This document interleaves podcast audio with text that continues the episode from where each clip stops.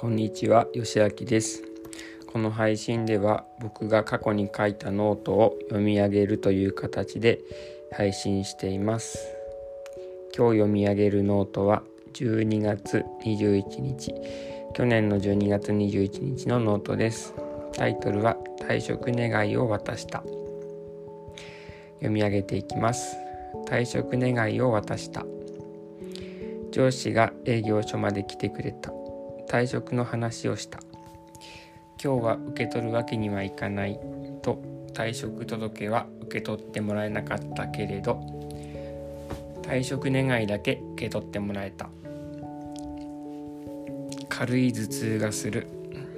どうにか1月末でやめられるように進めたい。ここまでです。えーと当時訪問介護の会社で働いていて退職を決意していました。えっ、ー、と僕もスタッフから退職届退職願いを受け取ったりするようなこともしていたんですけれどもえっ、ー、とスタッフが辞める時って結構大変な場合が多いのですんなり辞められるかなと不安な気持ちでやっていました。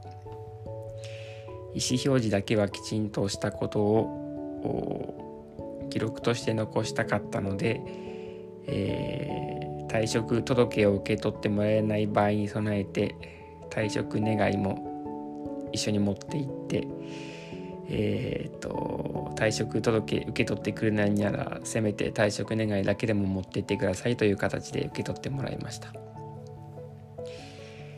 このことで少しこう僕の本気度が伝わって、えーと、退職も早めにできたんじゃないかなと思っています。今日はここまでにします。聞いてくださってありがとうございました。